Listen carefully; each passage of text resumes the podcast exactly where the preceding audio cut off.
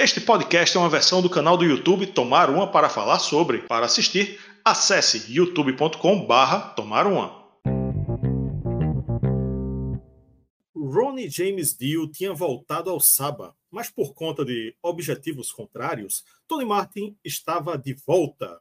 Hoje vamos tomar uma para falar sobre Cross Purposes.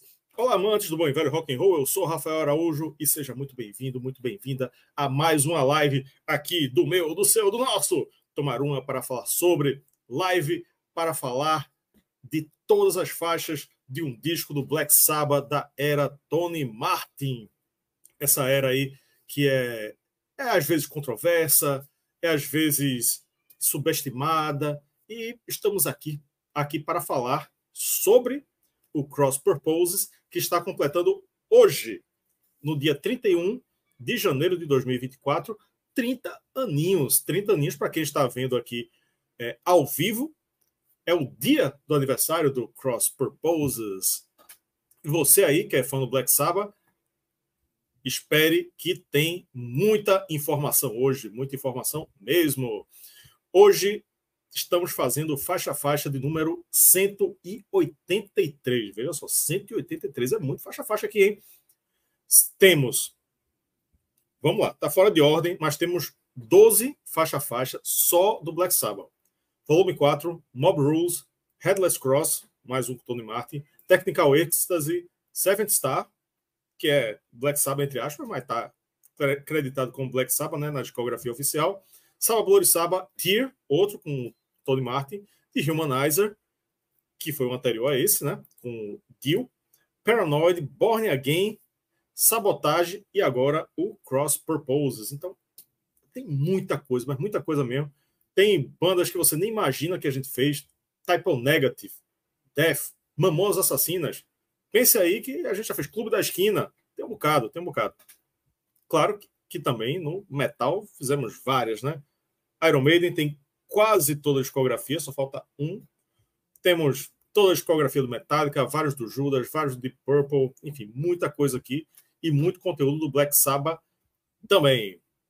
Recadinhos aqui, iniciais. Nos siga no Instagram, canal Underline Tomar Uma, canal Underline Tomar Uma. Siga aí nosso Instagram, que é bem legal. Temos o canal de cortes, youtube.com barra cortes do Tomar Uma Oficial, youtube.com barra cortes do Tomar Uma Oficial. Nossos conteúdos de temas diversos vão cortadinhos para lá.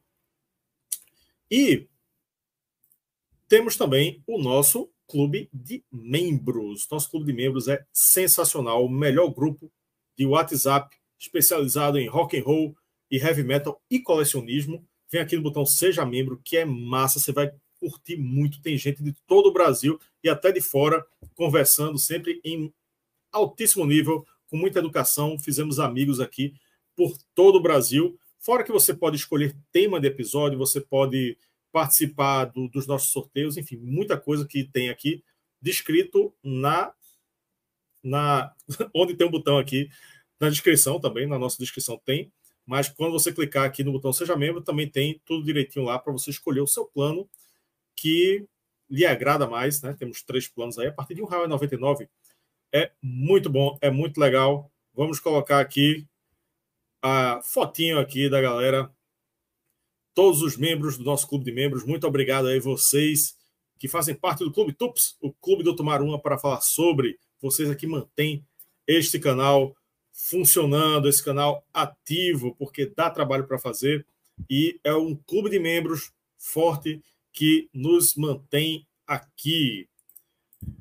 Então, já falei aqui. Ah, temos um, também um recurso aqui, não posso esquecer, o Superchat. Você aí que quer dar uma força, fora curtir, claro, curta a live, hein? Curta a live.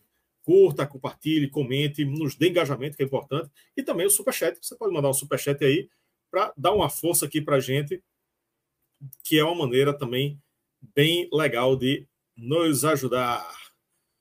Hum, vamos já introduzir ele. Ele que vai ser o comentarista hoje do Cross Purposes, Cristiano Moura, a Reserva Moral. Seja muito bem-vindo aqui mais uma vez. Boa noite, Rafael. Boa noite, para quem está assistindo ao vivo. Bom momento a quem está assistindo gravado, ouvindo pelo podcast. É isso aí. Vamos falar de um disco de uma fase meio controversa, né? Do Black Sabbath. E vamos lá, tô, tô animado aqui. Já dei, já dei uma estudadinha, dei uma escutadinha no disco novo e vamos lá. É, Rafael, antes de qualquer coisa, para não esquecer, gostaria de mandar os parabéns para a filha de um amigo meu, a filha de Tiago Sérgio Violeta, seis aninhos, parabéns a ela. Só me peça presente, por favor. Seis aninhos no, no dia do aniversário do Cross Purpose aí. Parabéns aí, ah. Violeta. É, o Cross Purpose é só um pouquinho mais velho, né? Ah, tá, é, só um pouquinho. A galera tá chegando aqui, ó. Mário Luiz, Anderson Nobre, André, André Ficina, Rodrigo Guzmão, Olivier, que tá dizendo que não tem o, o, nome dele. Tem que resolver isso aí, Olivier. Depois me chama aí. Tu me chamou no, no zap, mas eu esqueci.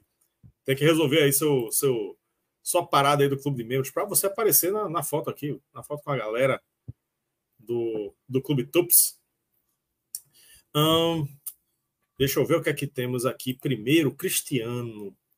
Temos uma enquete no ar, e galera, que é o seguinte. Eu, dessa vez, eu, eu fiz um pouquinho diferente, né? Normalmente eu coloco os discos, as músicas mais populares no Spotify para serem votadas só que esse disco não está no Spotify. Vai entrar em breve no, no Spotify, que, é, que Tony Iommi já, já anunciou que está resolvido aí o problema de enfim, direitos autorais, problemas aí com, com a fase Tony Martin para ser lançada, né? Vai, lança, vai ser lançada em mídia física, vai entrar nos streams também, mas ainda não está. Então não tem as estatísticas para saber quais são as, as mais populares. Cristiano deu a ideia de ver no YouTube quais são as mais populares.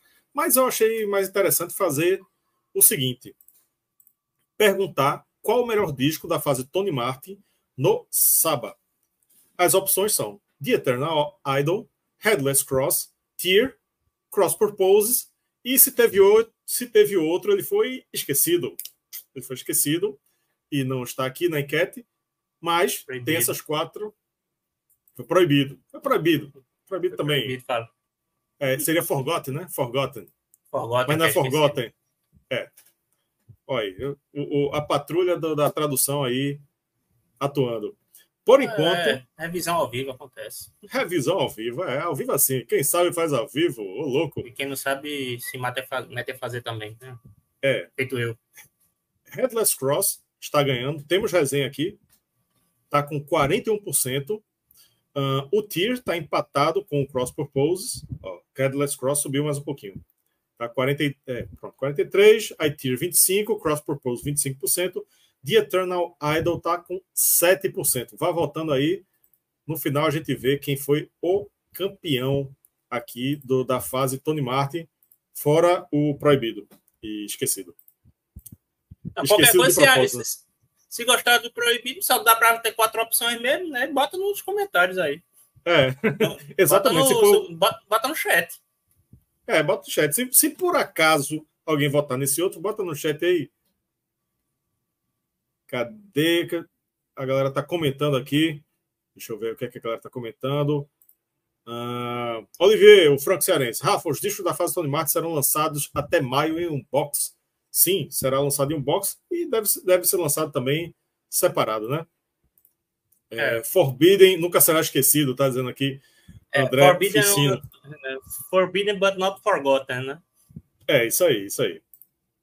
Diego Assunção, boa noite, senhores. Cross Purposes é um ótimo disco, na minha opinião. Ouvi muito quando saiu. Gosto demais da fase Tony Martin. A Oliveira está dizendo que não tem confirmação que são vendidos, serão vendidos soltos. Deve ser, né? Deve ser. O box Deve sempre é ser. é o. É, box sempre é o, o, o artigo mais para colecionadores mais VIPs. Né? É, mas, quando, for, mas... quando teve o lançamento daquela, daquele box com a fase do Ronnie James Dio, na mesma época também saíram novas edições individuais de cada disco. Então, Sim. tudo indica que deve acontecer a mesma coisa. Certamente, certamente. Cristiano, vou inaugurar um quadro aqui. O quadro Opa. Você Sabia? Você sabia?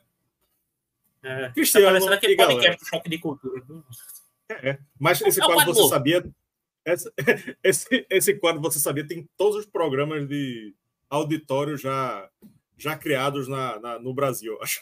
Sério? Você sabia? Você sabia que em Recife existe uma rua chamada Black Sabbath? Olha aqui, hein? Rua Black Sabbath tá aqui no Google Maps. Eita, Olha aqui. É, tá, tá na, nessa praça Carlos Gomes.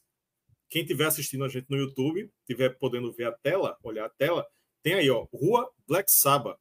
E no próximo slide aqui, ó, uma foto. Eu peguei uma foto do desatualizada de propósito, porque era o antigo baile perfumado, a rua do antigo baile perfumado. Tá aí, ó, Rua Black Sabbath. É, é, é a ruazinha que passa bem na frente do baile perfumado. E o baile perfumado, ele não existe mais como uma casa de, de shows, onde abrigava o rock, inclusive. E agora é uma igreja evangélica. Aí a poesia da coisa é: a igreja evangélica está na rua Black Sabbath. Né? A, a, entrada da igreja evangélica é a rua Black Sabbath. Olha aí que bonito. Não é, não é bonito isso, Cristiano? Maravilhoso, rapaz, maravilhoso. Isso vai resistir, apesar das igrejas, sempre vai ter um Black Sabbath por perto. Eu espero que tenha outras ruas nomeadas mais ou menos da mesma forma. Uhum. Já pensou uma rua Iron Maiden, uma rua Judas. Se tiver, vamos, vamos caçar. É Recife, viu? Recife. Recife homenageia. Recife, Black... Recife. Recife, aí onde era o, o Abril para o Rock antes. A igreja deve estar, tá, deve estar, tá, o endereço oficial deve ser Rua Gomes Taborda, mas a entrada é, na, é pela Rua Black Sabbath. Para entrar na igreja, entra pela Rua Black Sabbath. E eu tive o cuidado de colocar o link do Google Maps para quem quiser olhar com seus próprios olhos. Está aqui na descrição dessa live, viu? Tem aqui o link do Google Maps. E quem quiser saber o endereço oficial também, eu anotei aqui, ó. É, a Rua Black Sabbath fica no bairro do Prado, Recife, Pernambuco, CEP 50 720 150. Olha, Rua Black Sabbath, bairro do Prado, no Recife, CEP 50 720 150 é um endereço oficial da rua Black Sabbath aqui. Fique sabendo que Recife tem uma rua Black Sabbath. Olha aqui. Você sabia? Olha aí, temos, temos curiosidades aqui sobre o Black Sabbath. Gostou de saber da rua, Cristiano? Muito bom, até porque serve de consolo para o fim da, do baile perfumado, né? A gente viu tanta coisa lá e agora virou igreja evangélica, nada contra a igreja evangélica necessariamente, mas porra, acabou com o perfumado, né? E não bastasse na, no vídeo de lançamento dessa igreja, teve o depoimento de um dos antigos donos do baile perfumado, falando. Ah, foi, é. Enfim, procure. Eu não vou falar porque é. eu me reservo ao direito de ficar em silêncio e não pegar. É.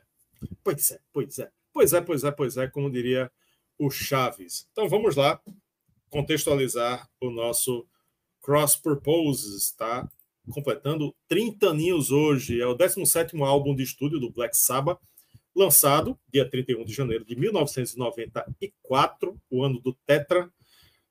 O anterior foi o The Humanizer, de 92. Produção, aí aqui eu tenho já um, um entrave, uma, um conflito de informações. Em uma fonte, eu achei a produção creditada ao Black Sabbath, a banda inteira, mas em outra fonte eu achei o nome de Leaf Mazes, que também eu sei que foi engenheiro de som. Aí tu vê nas tuas fontes aí, Cristiano, se como é que tá, mas uh, esse Leaf Mazes ele tá sendo creditado aí também como cara, pelo menos ele é, mixou, né? É. Certo, e certo. sobre, né, sobre o contexto. Tudo bem, pode falar, vai falando que eu. Não, no disco, no, tu tá com o encarto do disco? Tô, tô, mas vai falando. Tá. Bom, sobre o contexto, é um, é um disco que veio depois do The Humanizer, né? Que teve um, um, um teve a fase Tony Martin, teve um deal no meio, né? Feito a gente disse no, no final do outra Exatamente, live. entrou, teve um deal. deal entrou e Dio saiu, né? É um problema quando o deal entra e o deal sai. Né? Exatamente.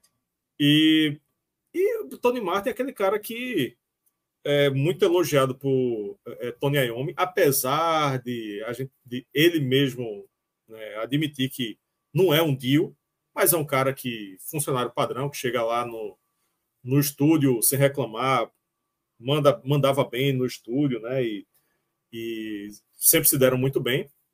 Então, pô, Dio saiu, então por que não chamá-lo de volta? Então, Tony Martin voltou, voltou de boa e voltou bem, voltou bem. Apesar de que é, esse ano de 94, aliás, essa, esse período, né?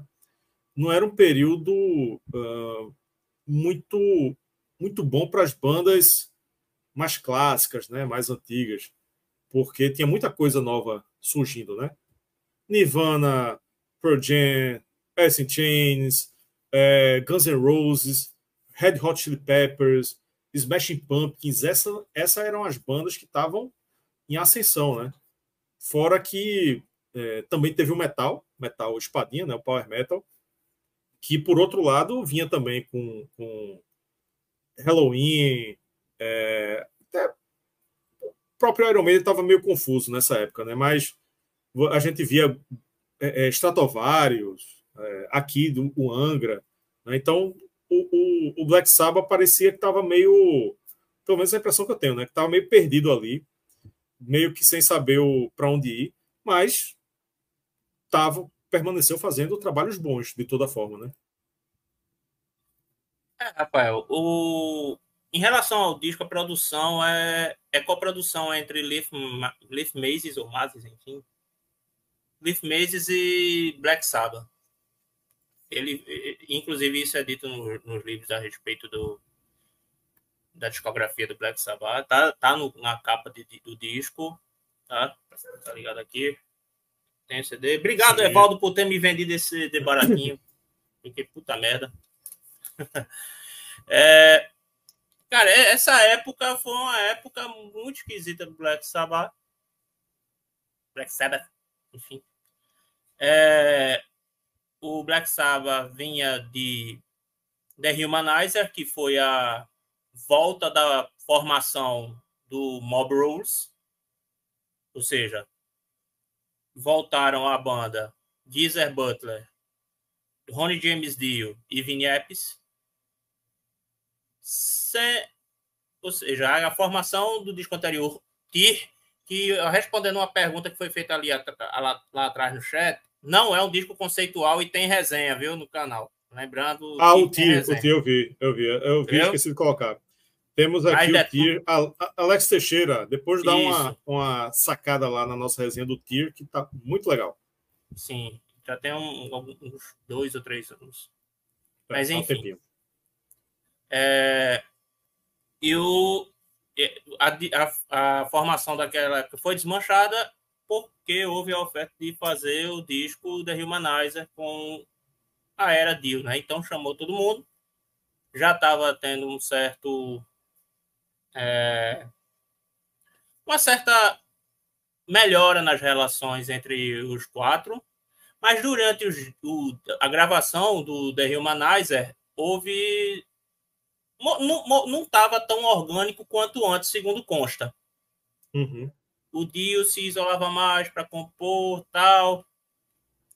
Então, o que acontece é que teve um momento de folga que Dio estava na praia viajando, foi dado uma pausa e secretamente Geezer Butler e Tony Iommi chamam Tony Martin para regravar os vocais do The Humanizer.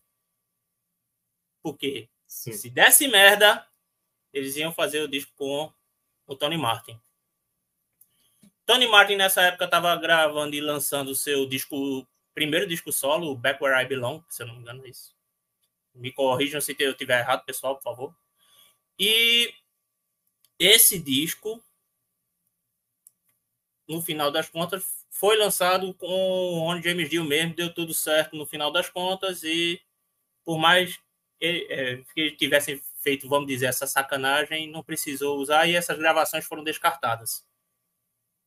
Porém, teve todo aquele rolo principal que estourou durante o, convite para eles fazerem parte do último show do Ozzy, daquela turnê que era para ser a turnê de aposentadoria dele. Uhum. No Ozzy Fest lá. E Ronnie J, e era para o Black Sabbath Fundiu abrir, ser o show antes do show do Ozzy, e no finalzinho do show do Ozzy, no Bis, ter a reunião da formação original do Black Sabbath. Dio pegou a com isso, disse que não faria. Sai, o pessoal foi uma oferta muito poupuda e Dio sacou que era realmente para diminuir o papel do Black Sabbath. Além da questão de ego, mas também ele percebeu que foi um movimento de Sharon para sacanear com o Black Sabbath uhum. da época e tentar forçar uma volta da formação original para valer. Visto que já estava ele já tava, é, ela já estava ciente que não ia ter a aposentadoria do Ozzy. Porém, não rolou isso aí. O, o, o show foi feito com Rob Halford nos vocais. E depois disso, acabou-se que essa turnê foi abruptamente encerrada do The Humanizer. E, e Vinny Appice pegou seus panos de bunda e foi para junto do Ronnie James Dio.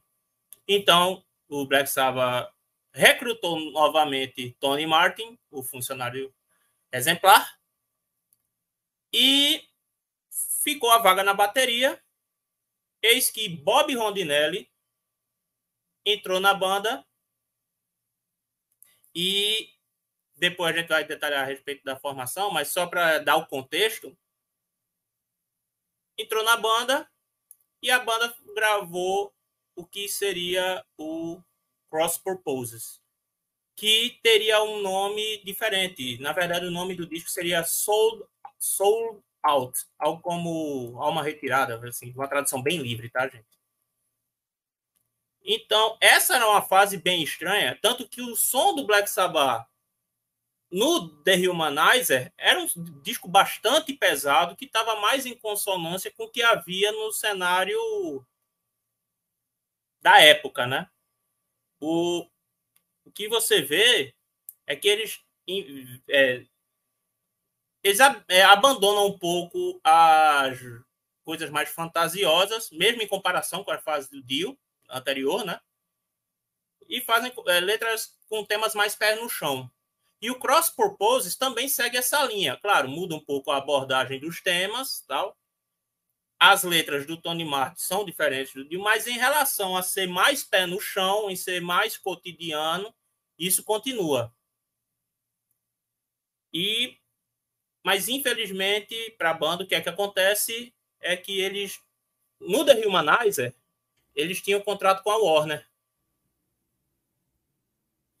A formação se desmanchou, não tem mais contrato com a Warner, eles voltam para a pequena IRS que pecava muito na promoção dos discos, na divulgação e no, na distribuição para as lojas.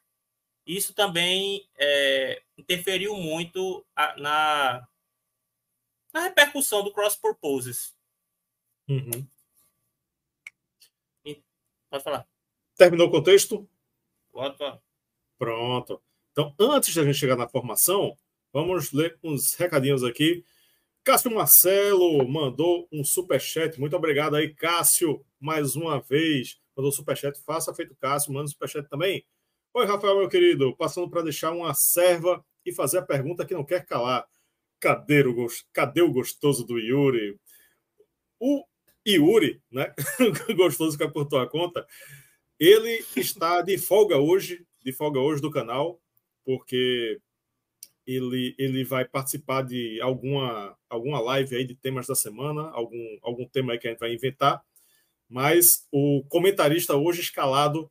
Aliás, o comentarista escalado não foi nem Cristiano. Cristiano está sendo a reserva moral aqui, mais uma vez. Foi seu Haroldo Glombe, que se recusou a fazer o cross purpose. Ele que é o especialista de, de Black Sabbath de anos 70, apesar de que é 90 aqui, né? Mas acho que só o anos 70 ele gosta, né? Ele se recusou, ele disse: não vou fazer, porque eu vou descer o cacete desse disco demais. Aí o povo vai ficar com raiva de mim. Ah, tá bom. Aí, aí Cristiano foi a reserva moral aqui pro, pro lugar de Haroldo. Bom para mim. É. Aí Gil Villanova está dizendo: sacanagem não ter o Forbidden para votar, hein? É, mas pode votar aqui no, no chat, não tem problema não. É porque, é porque, e o pior que não foi nem sacanagem, é porque o, a enquete do YouTube só permite quatro opções. Isso, exatamente. Uh, cadê? O John Connor está dizendo que Ray Gillen cantava muito, né? Para quem não sabe, Ray Gillen, né? Ele, ele misturou é, Ray Gillen com Ian Gillan. Né? É, foi um quase vocalista aí do, do Black Sabbath. Chegou a gravar, mas não só, só tem em bootlegs, não, né? É, era para ser o Eternal Idol. O vocal, os é. vocais dele era para estar no Eternal Idol, mas ele saiu da banda e Tony Martin entrou e regravou os vocais dele. É, mas, mas tem uma edição que tem o, com os vocais de Ray Gillan também, né? É, são, a, são as demos. Isso. Porque não, não foi mixado com a voz dele, a versão finalizada, entendeu? Aí eles pegaram as demos e lançaram. Isso aí. Tiago Mauro, Tiago Mauro, a ordem aí do, da preferência dele, ó. Headless Cross, The Eternal Idol, Tear, Cross Purposes e Forbidden. Oh, coitado do Forbidden, sempre, sempre vai por último. Tiago, Tiago ah. Mauro, que quando, quando eu o encontrei lá no Morrison, ele estava sem voz nenhuma. Sem voz nenhuma. Tava onda de calor misturado com frio. Você estava fazendo a diferença de 10 graus, mais de 10 graus no mesmo dia. Naquele dia do Morrison, ah, que foi o dia do. Isso acaba com a pessoa, né? É. e o pior é que ele estava tendo que falar no microfone. Né? Anderson ah. querendo que ele faça o microfone ah, sem, sem, sem voz nenhuma. Tava onda de calor, tava, enquanto dava 40 graus em São Paulo de dia, quando chegava de noite tava 14. Porra! É, é um negócio Aí. absurdo, velho, para acabar com, com qualquer um. Aqui, Marcel Bertolo. Esse disco Bartolo. é muito bom. Bartolo. Esse cara é desenhista de quadrinho, viu? Eita, que, que, massa, é, que massa. É é, tá dizendo aqui, envelheceu bem. Ouvindo hoje, ele parece bem sintonizado com sua época, sem perder a essência. Olha aí. E chegou mais um superchat, Ismael Gustavo. Faça feito, Ismael, hein? Manda um superchatzinho aqui para ajudar a gente a manter o canal vivo e funcionando. Ele está dizendo aqui, Tony Martin, o homem, o homem certo nas horas incertas. Olha que, que poético. Abraço, gurizada. Sabbath Rules. Pronto, a galera comentando aqui, muitos comentários. Galera, vai voltando na enquete. Por enquanto tá, tá assim, ó. Qual o melhor disco da fase Tony Martin no Saba? Headless Cross tá ganhando ainda, caiu um pouquinho, mas tá ganhando. Tá com 39%. O Tier tá com 24% em segundo. Dentro da faixa de, do, do, da margem de erro tá o Cross Purpose com 22%, quase empatado tecnicamente aí no segundo. The Eternal Idol está com 15%. Curiosidade aí, ó, Headless Cross, nós temos resenha. Tier, nós temos resenha. Cross Purpose, estamos fazendo agora. E de Eternal Idol, não temos resenha, mas temos Listening Party com os membros do clube de membros. Vá lá no, no seu agregador de podcasts, podcast de áudio, né? Favoritos. Acha o nosso canal, tomar uma para falar sobre, que tem conteúdo lá que não tem aqui no YouTube, que são as listening parties. Né? Nunca mais a gente fez, mas tem. E tem a do, a do Eternal Idol, a gente chegou a gravar, né? porque teve umas que não Gravou. foram gravadas. Tem. Gravou, né? Pronto, isso aí. Então, nos siga também no formato podcast, no formato áudio. Vamos lá para a formação. Cadê a formação? Eu perdi a formação? Hum. Cadê a formação? Está aqui a formação. Tá aqui. Olha, olha a foto deles aí. Ó, Bob Rondinelli, como é que tá fumando seu cigarrinho. Tony Martin no vocal, Tony Iommi na guitarra, Jeff Nichols no, nos teclados, já falecido, Jeff. É, é ele que está falecido, né? Jeff, Jeff Nichols. Geezer Butler no baixo e Bob Rondinelli na bateria, né? Para mim, dessa formação, o cara, como sempre, né? É Iommi, né? O cara, um riff maker de dos maiores, se não o maior do mundo. O cara diz ele que tem mais de mil riffs guardados até hoje e são sensacionais, né? O cara é uma máquina de fazer riff de, de rock and roll e de metal. Tony Martin né, faz, faz bem o papel dele aí de Dio da Série B. Né? Se não tem o Dio da Série A, vai com o Dio da Série B, que, que dá bem também. Né? Sempre, sempre dá conta do recado. E tem essa novidade aí na bateria, né? Bob Rondinelli, que está aí com seu cigarrinho, seu cabelo de poodle e colocando alguma coisa no bolso que não é um telefone celular, né? 94. E é um Geezer Butler, sendo, sendo Geezer Butler, né? é um maço de cigarro, né? Um maço de cigarro. É um que parece maior, mas não é. é. E aí, o que é que tu acha dessa formação aí? É uma ótima formação. Por Geezer Butler a gente não precisa comentar nem Tony Iommi, que pelo amor de Deus, né? O Tony Martin, ele pode não ser o melhor, o melhor cantor do universo, mas ele faz muito bem o seu papel. E a novidade mesmo aí é o Bob Rondinelli, porque ele é, é, o único disco que ele tem gravado com a banda. E eu estava comentando a respeito deles, é, da, da, entrada do Bob Rondinelli, diz que não teve teste.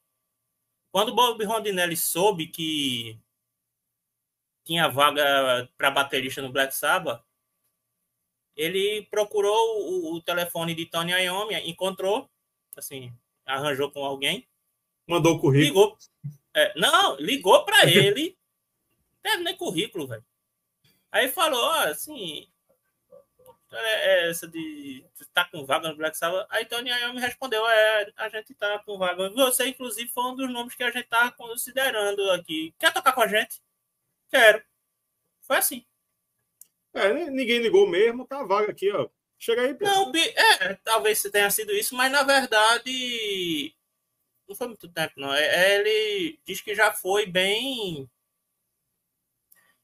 bem rápida a, a substituição, né? No caso, quando saiu o Vini Apis, uhum. ele quando assim que soube ele ligou e já ouviu. E o Bob Rondinelli ele tem uma, uma um currículo bem extenso no, no rock, no metal, e sendo que a, o mais lembrado dele, a fase mais lembrada dele foi quando ele, ele tocou no Rainbow.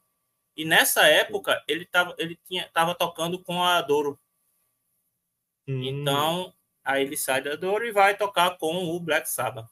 Uma coisa interessante a respeito dessa fase. Aliás, deixa eu falar de uma coisa. Tá faltando aí o Jeff Nichols que por que, que tá, a gente está ah, é. relacionando não só como músico auxiliar? Porque ele está creditado junto com a banda no encarte do disco, inclusive. Cristiano, tua voz sumiu. Tô, tô, deixou mudo. É, eu, eu bati no microfone aqui. Beleza. É, ele tá, pronto, tu tá falando, ele tá acreditado no disco. Ele tá acreditado como, a, como músico junto com a banda aqui, inclusive tá nos agradecimentos. Ele tem um agradecimento aqui no encarte, tá? Mas não vou mostrar muito porque está muito pequenininha, né? Mas basicamente tem agradecimento, então mostra-se como um integrante da banda. Mas aí qual é a bronca? É... Ele não ele não aparece nos materiais de divulgação, ele não aparece às vistas de todo mundo no show, fica lá escondido no palco, é, redu, é, reduzido a um músico de apoio. Por mais Coitado que ele esteja tecladista, né? Não, o Jeff Nichols. Acontece é, muito com o tecladista, velho. É, principalmente esse tipo de banda, né? Sempre quarteto, tem que mostrar quarteto. O Dio hum. também era assim, ele tinha tecladista na banda, mas quando chegava no. Quando chegava na hora H dos shows, ele ficava escondido. Fazer o quê, né? E é isso. E uma controvérsia que havia é que, segundo o segundo o Geezer Butler, ele dizia que a banda, na verdade, não ia ser o Black Sabbath no, no iníciozinho, né? Disse que a banda ia ser um projeto além do Black Sabbath, sendo que o Bob Rondinelli disse, não, eu fui convidado para ser é, é, baterista do Black Sabbath. Então, fica aí esse. Não sei se o Geezer Butler não entendeu, ele jogou uma vez para quem quiser acreditar que acredite. Uhum. Então, é isso que a gente tem, uma fase meio controversa até entre os integrantes na questão da concepção desse álbum. Sim, sim. Falando em divulgação, né? não sei se tu quer mostrar agora, mas eu separei aquela imagem da divulgação do Brasil. Quer falar dela agora? Sim, pode falar, né? Aqui é uma curiosidade interessante. Não sei se lá fora teve, acho mas aqui não, no Brasil. Mas aqui no mas Brasil houve essas três páginas em revistas, em jornais, principalmente em revista, né, por causa da capa colorida, hum. que é da EMI, né? A EMI é quem distribuía os discos do Black Sabbath na época aqui no Brasil. E ele fez essas três ilustrações. Para quem não está assistindo, tem três coroas, três mulher, é, duas mulheres e um homem, todos já com uma certa idade, em que uma mulher diz Cruz Credo, outro diz Ave Maria e a outra mulher diz Deus me livre, fazendo cara de nojinho a respeito do novo disco do Black Sabbath. Isso talvez também seja a opinião de alguns fãs que não gostam dessa fase e dizem a mesma coisa que esse escuro arreaça aí. É, eu, eu, eu, gostei, achei uma, uma boa é. sacada.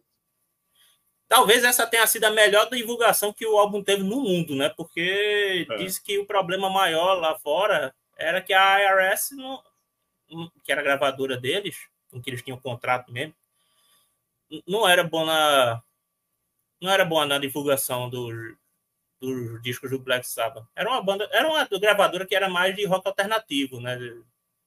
Uhum. Mais universo tipo o R.E.M. da vida. E aí não, parece, não casava muito com o catálogo dele, parece que eles deixavam em segundo plano, quer queira, quer não, por mais que não tivesse por cima, o Black Sabbath tinha um nome, né? Então a, a, a gravadora pecou muito nesse sentido de divulgar os discos. E como eles voltaram para a IRS nessa época, lascaram-se nessa época por conta disso também. Sim, sim, sim. Eu curti essa, essa divulgação aí. E vamos falar da capa. Uma capa que eu acho bem legal. Que eu acho tão legal que é, é eu fiz um trabalho no colégio, um trabalho de grupo no colégio, que era sobrenatural, era só temas sobrenaturais, né? vários tipos de temas sobrenaturais no, no, no, enfim, era, era um tipo de. Eu não, esqueci o, o, termo agora, que o colégio todo participava, cada um fazia um, um, tema, enfim, parava o colégio todo, esqueci o nome desse, desse tipo de coisa. E o, o nosso, nosso grupo foi sobrenatural. A capa do trabalho impresso foi a capa do Cross Purposes. Aí eu apaguei, ainda o computador ainda era um 486 ou 386. Clássico. Clássico. Aí eu peguei, apaguei o nome Black Sabbath, apaguei o nome Cross Purposes e coloquei Sobrenatural. Aí foi essa capa daí. Curto muito, curto muito a capa. Apesar de já ter sido usada, a gente vai falar daqui a pouco. É, eu acho Mas... que o Black Sabbath o Black Sabbath fez a mesma coisa que você fez no seu trabalho, né? É, exatamente. Mas eu é. acho, assim, não é, não é, ó, oh, que complexidade, que coisa.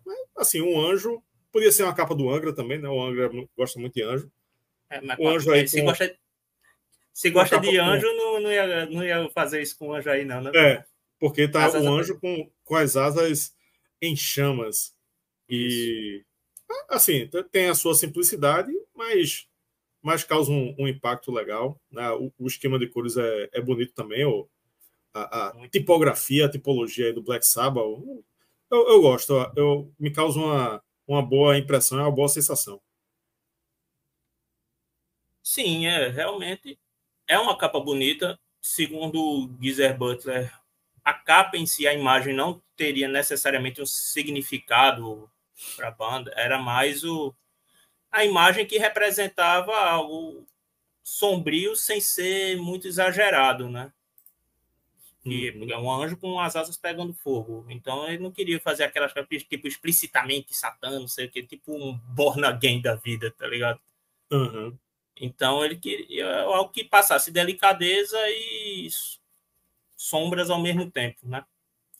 Sendo que essa isso aí deve ter sido banco de imagens porque três anos antes apare, é, essa capa, essa arte foi utilizada no single Send Me an Angel do Scorpions. É a mesma, mesma imagem. Só tá diferente alguns detalhes, né? Então você nota que concepção é a mesma. Um anjo de costas com as asas pegando fogo, com a mão na cabeça e tem cabelo grande. É. Porra, velho. É lógico que é a mesma coisa. Aí só foram feitas umas mudanças. Talvez o Black Sabbath nem saiba disso. O pessoal da gravadora fez: Ó, oh, tem, tem, uma, tem, uma, tem um negócio aqui, ó. dá para quer ajeitar alguma coisa? Não, faz assim, assado. Tá aqui, tá bom, tá bonitinho, maravilha, fechou. Na época não tinha tanta divulgação. Esse, essa capa do single do Scorpions não foi usada em todas as edições desse single no mundo, então Talvez que eles não tivessem nem ciência disso, né? Mas aí há essa curiosidade, que a capa, na verdade, não é exatamente inédita. Claro, você não, não é exatamente a mesma figura, mas uhum. porque tá bem. Tem algumas diferenças, alguns retoques, mas se você notar, a grosso modo, é a mesma coisa. É a mesma capa. Sim. Se você colocar uma do lado da outra, você vai ver que o, o cabelo é um pouquinho diferente, a posição da asa é diferente, a cor da asa é diferente, as chamas são diferentes, mas é basicamente a mesma coisa. Fica parecendo que foi um. Fizeram uma sessão de fotos com a modelo e as asas e tiraram várias fotos e manipularam aí para colocar o fogo ou colocaram fogo mesmo, né? Porque 94, né? 94 o, o, lançamento do disco, né? Do, do sábado. Sim, exatamente. Então tinha muito recurso visual. Aí vai lá que tinha um catálogo assim com várias fotos do, de, dessa mesma menina com, uma, com as asas pegando fogo, né? Aí os Scorpions escolheu um, o Black Sabbath escolheu outra, né?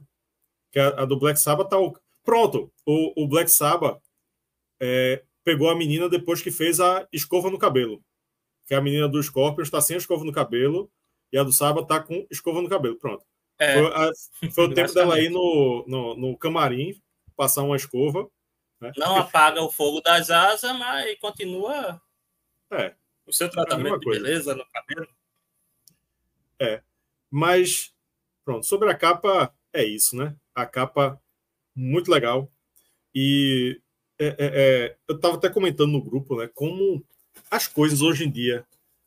A gente tem acesso a muita informação, né? Mas há pouco tempo, pô, no, ou antes da internet, ou quando a internet estava engatinhando, tinha coisa que passava muito batido, pô. Tem um, eu vi o documentário do Milli Vanilli, tá no, no Paramount Plus, é muito legal. Quem puder assistir, assista, que é muito bom. Milli Vanilli foi aquela banda pop que, aquela dupla pop, que os caras é, dublavam os cantores originais, né? É tipo, meu irmão, o, só esse pequeno parêntese.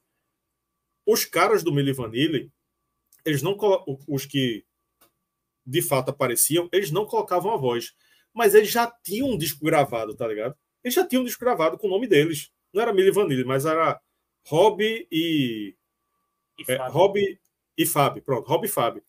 Era o nome, o nome deles, tinha tinha LP lançado. Tipo, se fosse hoje, só era dar um Google. É, Rob e Fábio puf, ia aparecer lá. E os caras cantando com a voz deles de verdade. Aí lançou o Milli Vanilli, ninguém nem ninguém nem notou que não era a voz dos caras, tá ligado? Teve que dar uma merda, enfim. É, é. é, coisas, coisas que a gente não vê mais hoje em dia, né? Realmente.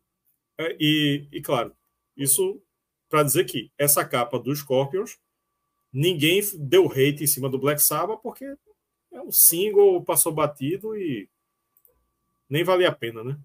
E cá entre nós, o acabamento da do Black Sabbath tá bem melhor. Tá bem melhor, tá bem melhor. Então, então falamos sobre tudo e nos resta entrar no faixa a faixa. Alguma curiosidade aí, Cristiano? Alguma coisa que tu queira acrescentar antes das, antes das faixas? É só um comentário rapidinho que esse a turnê desse disco gerou um álbum ao vivo que também está fora de catálogo que, que foi lançado naqueles aí que deu muito no começo dos anos 90, lembra que é VHS com CD. Então Cross Purposes Live é o pacote que foi lançado na época em VHS e CD. O VHS tinha quantas músicas? tinha 16 faixas e o CD tinha 13 faixas, se não me engano é isso. E ele não foi lançado oficialmente, ele não, esse vídeo não foi relançado, tá, pessoal? Tem, existem umas versões em DVD que elas não são oficiais. Então, se você acha que o DVD que você está comprando, não é que ele seja DVD de pirata gravado, copiado, não é isso. É porque o DVD não foi autorizado pela banda, não tem e, e, e, cuidado, porque tem uma versão em DVD que. Uma versão do DVD que só tem nove faixas. E é editada para uma hora. Essa versão completa tem uma hora e vinte e sete, mais ou menos. Uma hora e meia, vamos dizer, tá, pessoal? Então, quem uhum. for ver uma hora é, o, o, vídeo e tiver uma hora, é porque tá todo cortado, porque na verdade são uma hora e meia. Beleza, gente? Então, é, é tipo aqueles de. É, é, tipo aqueles de banca de revista, né? Ah, basicamente, é. Só que tem uns bancos de revista que, apesar de ser bancos de revista, eram autorizados. No caso do Black Sabbath, foi lá fora, inclusive. Os DVDs não não, te, é, não foram feitos com autorização. É simplesmente seria bootleg porque é porque ele só foi lançado oficialmente em VHS, mas a gravação é oficial, tá?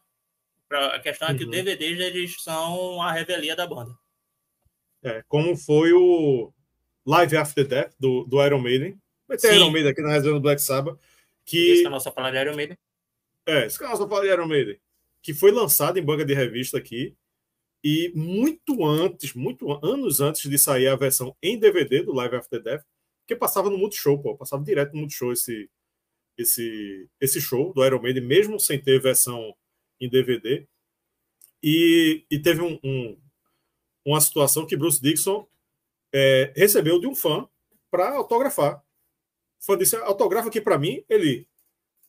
Epa! Ele falou em inglês, né? Oxê, isso aqui, isso aqui não foi lançado, não. Que, porra, com a capa toda, toda bonitinha, toda. Não. Ele tomou do fã e levou embora. O cara é, ficou sem um autógrafo e sem um DVD, o, o fã brasileiro.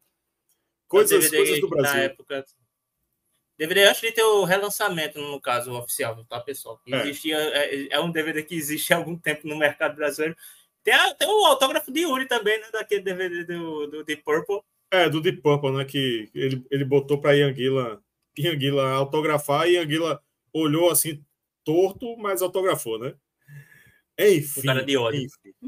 É. É, muita Vamos gente para... não sabe que esse DVD. Desculpa aí, Rafael, porque muita gente não sabe que esses DVDs não são autorizados, né? Então, hoje em dia é mais fácil saber. Na época, porra, se tava à venda é porque tá em loja. É, porque é, é o fã é, não tem oficial. culpa. O fã, o fã não tem culpa, ele simplesmente compra e, e isso aí. E compra, compra para curtir, não compra para dizer, ah, vou, vou piratear, sou cúmplice da pirataria. Não tem nada a ver, né? Nada a ver. Agora, vamos para o faixa-faixa. São 10 músicas, num total de 47 minutos e 26 segundos, começando com I Witness. Eu testemunho. Fica parecendo I de olho, né? De testemunho ocular, hum. mas não é testemunho O I de olho é outro.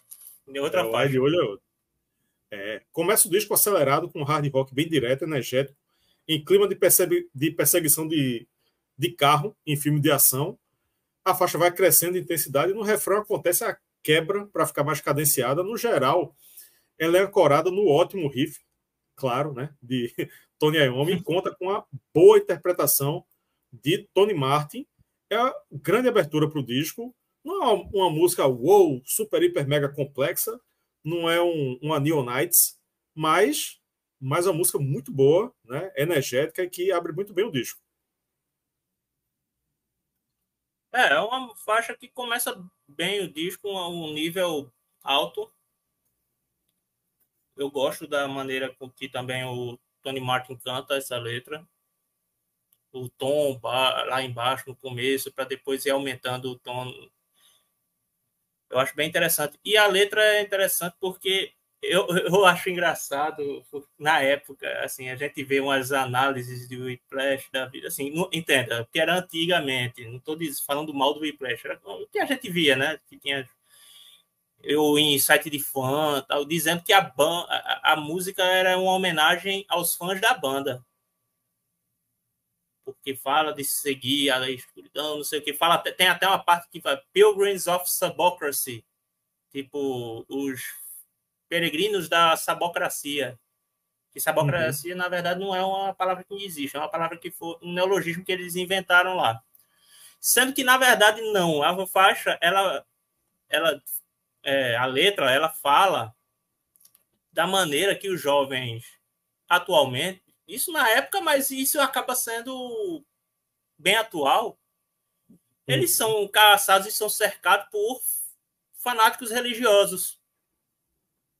E segundo Tony Martin, ele explicou a letra nisso no Facebook, ele diz que ele pegou a inspiração daquela, daquele pessoal Amish, aquela religião lá nos Estados Unidos, que é o pessoal que quer é, é, é vive sem aparar a barba, que vivem com costumes antigos, sem, é, é, afastados de modernidade. É, quem lembra daquele filme A Testemunha, se não me engano, é isso, acho que é A Testemunha. É, é, é justamente que a testemunha é uma criança amish. Então é isso, é uma você já nota aí a diferença no tom. Aí você está vendo a respeito de jovens sendo perseguidos por fanatismo religioso. É um tema contemporâneo do disco e que, infelizmente, está bem atual. É. Aquele de Shyamalan é Shyamalan. que... Shyamalan? Shyamalan. Shyamalan, é, é, é isso aí mesmo. Shyamalan é foda, né, velho? Ah, é, ele, não vai falar Rafael Araújo é, é, do jeito certo. Então eu posso chamar ele do jeito tá errado. Tá bom, Jara, Jaraú. é, eu esqueci o nome. Tem um, tem um outro aí que. Um filme dele aí que. A Vila. A Vila. A Vila. Esse aí mesmo. Ah, então, vamos para a faixa 2, Cross of Thorns Cruz de Espinhos. É uma balada pesada que trabalha bem as quebras de ritmo entre as sessões delicadas e pesadas. Ela começa lenta, com dedilhado de violão e muito teclado, com um climão misterioso. Depois, entre o peso da guitarra, a música fica agressiva, depois volta a ficar bem calma e assim segue. E, e eu acho que isso está bem trabalhado porque causa um impacto muito legal quando acontece o arranque para as partes agressivas, tá ligado? Quando, quando dá aquele arranque, eu acho que dá uma, uma empolgada massa e também boa música. Sim, sim. Esse segundo, essa segunda faixa, eu, eu diria que ela é a minha favorita. Hum. É a que eu, eu, mais gosto do disco. Que, e o arranjo dela casa muito bem com o tema da letra, que é falando da, do, dos jovens irlandeses tendo raiva e frustração por conta da pressão que havia na, é, em relação à intolerância religiosa principalmente na Irlanda do Norte, aquela história de conflito entre católicos e protestantes. Uhum. Então, é, um, foi, um, foi um católico. Quando o Tony Martin foi para lá, para a Irlanda do Norte, aí ele, conversando com o pessoal lá, aí um jovem disse a ele que professar a fé dele era meio que segurar uma cruz de espinhos por conta da intolerância. Porque lá, eu não sei como é que está hoje em dia, né? Parece que está um pouco arrefecido, mas eu não sei se devem, devem existir tensões ainda. Mas havia setores do país só de protestantes, setores só de católicos. É, era um negócio que havia uma separação física. Ruas só de um de determinada religião e ruas só de outra religião. De tão tamanha era a tensão uma não convivia com a outra, né? Porque, para quem não sabe, os católicos eram o pessoal que lutam pela independência da Irlanda e os protestantes é o que é a manutenção da monarquia reinando sobre a Irlanda. Então, essa, esse som, esse arranjo casa muito bem com a, o que quer passar na letra e, para mim, repetindo, é, o, é, o, é a minha faixa favorita, é um dos destaques do álbum. Faixa 3, Psychophobia. Psicofobia. A primeira música que verdadeiramente dá para chamar de heavy metal, né? Ela é bem pesada. Tem um riff de guitarra dela, é pesadíssimo, nervoso. Tony Martin canta com, com raiva, com ódio, né? e alivia a tensão com um refrão mais calmo e melodioso. Gostei também de Bob Rondinelli aqui. Ele manda muito bem na linha de bateria, né? ajuda bem a conduzir a música. E também faixa massa. Também curti. É, é, é, engraçado que o arranjo dela é meio torto, né? Assim, não é um, não é um negócio tão reto. Ele, ele tem um, um, compasso bem estranho. Eu acho, eu acho uma faixa que, apesar de não ser das minhas favoritas, eu, eu bato palma pela ousadia da estrutura dela, o modo como ela é tocada. E Bob Rondinelli, que já é conhecido por tocar pesado, bater valendo na, na, na nos tambores, nas peles, Aqui ele mostra realmente toda a sua, toda a sua técnica, né? E para falar um pouco da, da letra, basicamente fala de a psicofobia, é basicamente é, a letra diz a respeito de cultos extremistas de como eles podem influenciar e enganar facilmente os jovens que são mais impressionáveis na sociedade atual. E o Tony Martin se baseou principalmente na história de David Koresh. David Koresh, ele era um líder de uma seita lá no, nos Estados Unidos, uma de tantas seitas que dá por lá, não que aqui fique atrás, mas enfim, lá, lá é bem costumeiro acontecer isso que ele é, que era uma visão apocalíptica é, de fim de mundo tal e ele é, não bastasse isso ele praticava poligamia e tinha relacionamento com menores de idade pela igreja porque ele era o último profeta dessa igreja dele e essa o que acontece é que ele estava sendo investigado por essa seita estava sendo investigada porque estava guardando, além dessa questão da, do abuso infantil, estava é, guardando armamento. Então, a polícia cercou a sede por 51 dias até que houve a invasão e aparentemente é, eles destruíram, puseram fogo, o, o pessoal da CET pôs fogo na onde estavam e o David Koresh foi morto nessa invasão. Não se Bicho. sabe se foi auto-infligido ou se foi da polícia. Tudo indica que deve ter sido durante a própria a própria atitude dos, dos membros da seita, que vai sentar no colinho de papai do chão sem problema Véi, nenhum. Tu assistiu o documentário disso aí? De, dessa, dessa aí? Ué, porque tem tantos. Tanta, é, não, mas... Esse é o Ramo Davidiano, esse, esse aí, se eu não me engano. Então, mas o nome, é, é Waco, ou Waco. É Waco, tá no... é isso mesmo. É o, é o nome do local onde estava. Onde, onde aconteceu isso. A cidade isso. do Texas, o, se eu não me engano, né? O documentário é. É numa, numa parte é meio, meio, meio de deserto, né? Parece o Texas. Isso.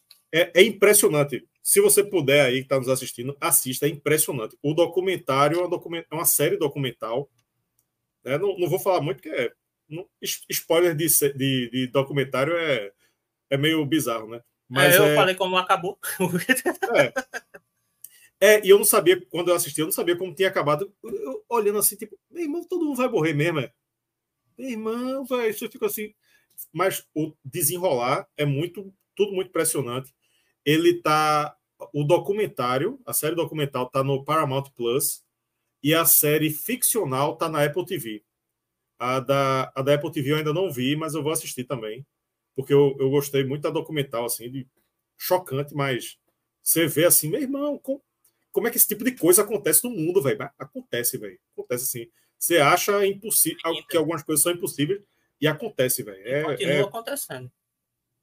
E é isso. É, sim. André Ficina está dizendo que algo saiu na Netflix, se ele não acha, se engana. Né? Ele acha. É, mas como, como foi uma história muito muito divulgada, pode ter sido. Pode ter alguma coisa na Netflix também. Enfim. É, é, faz sentido. Fica a dica. Hashtag fica a dica. É, faixa 4, né? Agora. Faixa. É isso, psicofobia foi essa daí. Faixa 4, Virtual Death morte virtual. O senhor Geezer Butler não sabe brincar, hein? E já mete logo um Black Sabbath raiz aí, com a intro de baixo macabra. Tony Iommi entra com um riff de guitarra pesadão e arrastado, né? Chega a dar aquela nostalgia aí do Black Sabbath raiz. Aí chega Tony Martin com a técnica vocal diferente e um efeito de voz duplicada, o que deixa parecido com Alice in Chains. Então, é, é, é, uma, é meio que uma fusão do, do Black Sabbath raiz com a tendência ali dos anos 90, né? Que o Alice in Chains estava tava muito alta. Eu achei bem, bem não plágio, não parecido com esse, com não, não uma cópia de Alice in Chains, né? Mas seguindo ali a, aquela linha. E é, eu achei bem interessante, apesar de que ela não tem muita variação. Aí, dependendo da vez que eu escuto esse disco, eu acabo achando um pouco monótona, às vezes sim, às vezes não, mas é uma música legal. É, esse, é, é, essa música ela tem uma levada bem mais doom. seria um Doom moderno, né? Doom, mas e eu acredito que ela caberia, ela caberia, por exemplo, num, no The Humanizer. Vista, é claro, porque o estilo dela é mais moderno. Ah, o Doom Metal podia ser na fase do Ozzy. Não, não é nesse sentido. Eu falo porque ela tem o estilão do The Humanizer. Uhum. Né? Eu não estou falando de qualidade, tá, pessoal? E aí é a critério de cada um. Mas o estilo dela é bem. Eu tenho para mim que, se brincar, essa foi uma faixa que surgiu nas sessões que o Tony Martin fez com os caras na, na, é, naquelas regravações misteriosas que ele fez do, do The Humanizer. Pode ser que a ideia tenha surgido aí. Essa é a faixa que tem mais input do, do nas letras do Geezer Butler. Inclusive, muita gente, eu via uma crítica que saiu. Não, é, o problema desse disco é que a voz do Tony Martin não combina com as letras do Geezer Butler, achando que as letras eram do Geezer Butler porque ele estava na banda. Então, como ele escrevia na época do Ozzy, e não escrevia todos os detalhes na época, mas assim, era o maior letrista da época, ele escreveu as letras desse disco. E não, na verdade, as letras são praticamente 100% Tony Martin nesse disco. O próprio Geezer Butler disse que ele, nessa época ele já estava desencanando de fazer letra. Ele dava mais ideia. E olhe lá, porque o próprio Tony Martin sugere também que ele às vezes forçava o Geezer Butler a. fala alguma coisa aí, pô. Diz aí. Me ajuda aí, pô, né? Não, não é nem me ajuda. Foi tipo, ó, oh, não quer contribuir, não. Até para aquela história, não. Eu quero fazer um negócio só para mim. Porra, o Guizé Butler, cacete. E ele, não, relaxa aí. Não. Aí dava uma ideia ou outra. E disse que, e segundo o Guizé Butler dá a entender, essa é a, essa é a música que ele tem mais voz ativa na composição da letra, muito embora não seja exatamente a letra dele. Né? Uhum. E a letra sugere, assim, é algo tipo que se você não se cuidar, você pode se perder numa mente confusa. Então, basicamente é isso. Você vai, a, a sua morte virtual não seria exatamente coisa de computador, tá, gente? É, é, seria o fato de você estar vivo, mas na verdade você está tão perdido na sua mente confusa que você meio que morre virtualmente para o mundo. É isso. E é uma faixa que eu gosto, mas eu não é, é, não é da que chama tanta atenção. Chama atenção no começo por conta do estilo e de ser algo que lembra o The Humanizer. Mas ela, como é uma faixa competente, mas não chama tanta a minha atenção, não. Mas ela tá, ela é bem legal, vale a pena ser citada. Só não, só não digo que é um destaque. Faixa 5, Immaculate Deception. Imaculada Decepção. Riff de guitarra também black sabatiano, pesadão e arrastado, teclado de fundo, dando um clima sinistro. Acho interessante que a, a quebra de ritmo é literalmente no meio do título da faixa, né? No, na parte do é. Immaculate, talento. Aí quando vai no Deception, ele vai no Deception, vai dando a acelerada, né? Durante a, a, a, a palavra, né? Enquanto ele está cantando a palavra. Ótimo solo de Tony Iommi. Destaque aí para as linhas de baixo de Geezer Butler também. Uma faixa bem legal também. Eu não gosto tanto dessa por conta da parte mais arrastada dela, que eu acho meio caída, sabe? É... A parte mais acelerada, onde tem o solo e tal, aí já tem, tem o, o, baixo se destacando do Zé Butler. Eu acho mais interessante. É, eu acho legal a ousadia de ter a mudança, principalmente no meio do. no refrão, no meio do título, né? Como você diz, né? Imacul Immaculate, aí tá aquela parte mais arrastadona, mas aí quando é Deception, aí já vira meio que um hard rock heavy metal mais acelerado. Eu acho interessante isso, muito embora não tenha caído tanto no meu gosto. E a letra também não é lá, porque o próprio Tony Martin disse que não, vai, é, não há letra para ser levada muito a sério, porque a ideia é brincar, fazer um, uma, um jogo de palavras com a Imaculada Conceição. Então ele fez a respeito da Imaculada Decepção, que é o contrário de concepção.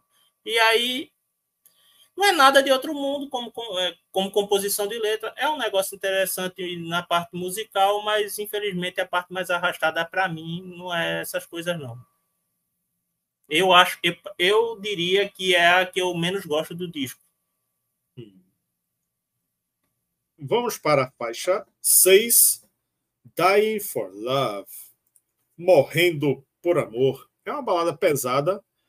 A introdução é muito rock brega, né? Apesar de que eu sei que a, a letra não é uma temática romântica, né? O nome engana, ah, mas não é. Essa entraria naquelas coletâneas. é, é, aquelas coletâneas que bota Tears in Heaven, bota. É, a, a, a, aquela dos Scorpions é. Winds of Change. Winds of Change, é, do Muro de Berlim, enfim. Bota essas... Michael Jackson. É, bota aí um bocado de coisa que não tem nada de romântica. Essa aí para... tem nome de romântica, tem clima de romance, mas não é romântica. Né? É. A Yomi faz um solo cheio de feeling, mas tem aquela bateria bem padrão, bem quadrada, né? um teclado de churrascaria de fundo. Depois melhora, mas depois melhora. Entra um dedilhado de guitarra bem bonito, Tony Martin fazendo uma ótima interpretação, tanto no verso, que é mais delicado, quanto no refrão, que é bem intenso. A faixa é boa, eu curto a faixa. Meu problema com ela é só a introdução. A introdução, velho, não, velho, não, não gostei. Não gostei, muito, muito bregosa, bregosa demais. É, a introdução realmente dá a entender uma coisa diferente do que é realmente a música. Não que não combine, mas parece que você vai fazer uma música que fala de amor realmente, principalmente porra, o título. Aí tu tem uma introdução dessa, eita, que essa é para levar para morena, como tu mesmo diz, né? Mas é. vê, não. Não, a música fala sobre a guerra civil da Iugoslávia na época, que deu origem à Croácia, ao, ao surgimento do Estado da Croácia, da. Meu Deus do céu, tem outros eu, eu, não lembro disso. Mas, enfim, eu lembro que a Croácia surgiu daí. A Eslovênia é. também saiu dessa, dessa guerra. Pronto, foi isso. Houve uma divisão na, no grande território jugoslavo e, por conta disso, teve. E a guerra ainda, ainda teve problemas e ainda hoje tem, mas nem se compara com o que houve até os anos. No... durante os anos 90. É, pronto, a guerra nos Balcãs. Isso. Obrigado, Jorge. É, é uma faixa que eu acho legal, apesar de ser quadradona. Como você diz, o problema maior seria a introdução, por conta da, do tom muito meloso, né? Mas ninguém pode dizer, criticar o desempenho da que Tony manda, manda bem. e mostra a versatilidade. Ele não faz só riff trevoso, né? Ele consegue fazer, como ele tinha mostrado desde o Seventh Star ele consegue fazer uns solos mais bregas, vamos dizer, né? E é isso, é uma faixa que, apesar do tom da música, do arranjo ser meio diferente, ele continua com aquelas. Eh, são letras com temas pé no chão, mostrando coisas da, da época, né? Problemas enfrentados no mundo no, naqueles dias que ainda hoje ainda afetam a nós, né? Uhum. Vamos para a faixa 7, Back to Eden, de volta ao Éden. Na parte do verso tem um riff de guitarra bem interessante, vindo de Tony Iommi, né? Porque eu achei bem contemporâneo para ele, né? Um negócio meio Rage Against the Machine. Né? O refrão é, é mais melodioso, com um clima mais leve e termina com a Yomi solando em cima da base de, de guitarra e Tony Martin gritando o nome da música, né? É, é meio clichê até do, do, do rock do próprio Saba. Faixa bem legal também. Eu curto muito, às vezes eu acho que é uma. Um, para mim, tá, tá entre as melhores, né? Tá, não, não é a uhum. melhor, mas, mas eu curto muito essa faixa aí. Não, é, é uma, é uma para mim que se destaca mas tem um problema. Se na outra o problema era o início, nessa o problema é o final. Com a... Eu imagino o, o, a banda tocando, o, o Tony Martin olhando para a câmera e ainda fazendo. É. Sabe? É, é quando eles não sabem como, ter, como terminar, pô. É, como, como é que vai é, terminar? Vamos ficar solando aqui. Canta aí o, o título da música. Não, podia ficar solando, solando e a bexiga fica em, em, fade out, diminuindo o é. som. Então, então sem, sem esses vocalizes do Tony Martin, não precisava. Essa parte vocal do Tony Martin, no fim, realmente me desagrada. O que é uma pena, porque a música é muito boa. Eu gosto muito, uhum. inclusive, de como é o refrão dela, né? Tanto a parte vocal, como ele, ele canta a letra, como o teclado que fica por baixo. Eu acho bem o clima que, que dá no teclado é bem interessante. E seria, é, seria uma das minhas faixas favoritas se não fosse esse finalzinho do vocal do Tony Martin na música. E essa música é basicamente um sonho, vamos dizer. Segundo a banda dizia no, no fórum do fã-clube que existia, é tipo, a ideia era o seguinte: será que é muito idealista esperar que a gente possa voltar a uma época mais simples e altruísta, quando a paz é que era a norma? Então, o Back to Eden é isso: a gente voltar ao estado de paz do Jardim do Éden. Então, a ideia é interessante e é, e é, e é algo assim, um sonho. Né? É algo que não é lá muito do Black Sabbath, mas casou. É um disco, é, é uma música interessante na, na música no, no arranjo né, e na letra. Mas, infelizmente, o vocal no final põe tudo a perder por conta de um desempenho. não é nem um desempenho ruim, aqui ficou feioso só mesmo. Não é nem que ele canta é, mal tiveram, não tiveram uma ideia melhor e terminaram assim. É, exato. É, não, não, não, também não gosto, mas também não me incomoda tanto isso aí. Mas, né? É. Cada um, cada um tem, tem os seus pontos de, de incômodo. Vamos para a faixa 8, The Hand That Rocks the Cradle, a mão que balança o berço. Mais uma balada pesada, começa bem lenta e delicada para depois explodir com tudo, no melhor estilo Children of the Sea, entre tantas outras. Mas essa aqui tem um riff de guitarra meio funkeado, né? Esse riff mostra influências do rock que era feito nos anos 90, né? Bem estilo, achei bem estilo Pearl Jam, Rage Against the Machine, entre várias outras aí da época ela vai crescendo em intensidade e empolgação até terminar o refrão e voltar para calmaria. A reta final é igual à, à, da música anterior, a ideia, né? A Yomi solando loucamente, né? Só que seguindo muito essa pegada nos 90 aí do rock dos anos, dos anos 90 e Tony Martin gritando aí o título da faixa. Acho uma ótima música. Concordo. Essa é a faixa que tem um videoclipe. Uhum. Essa é faixa que tem um videoclipe. Foi a primeira faixa que eu que eu conheci por conta do videoclipe. Eu não conhecia porra nenhuma do Black Sabbath, principalmente das fases mais obscuras, como é o caso dessa, né? Isso é 2001, vamos dizer. É quando eu vejo que porra de voz é essa? Black Sabbath, um teclado desse. É, tipo, é algo bem diferente do que era Black Sabbath. Uhum. É um Black Sabbath bem, assim, era uma, um som de uma banda bem mais, de um metal bem mais moderno, metal tradicional mais moderno, vamos dizer, né? Uhum a questão da timbragem dos instrumentos.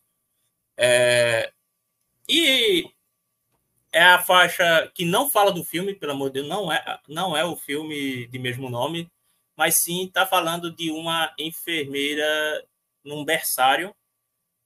Vou, até anotei o nome dela aqui, é Beverly Elliott.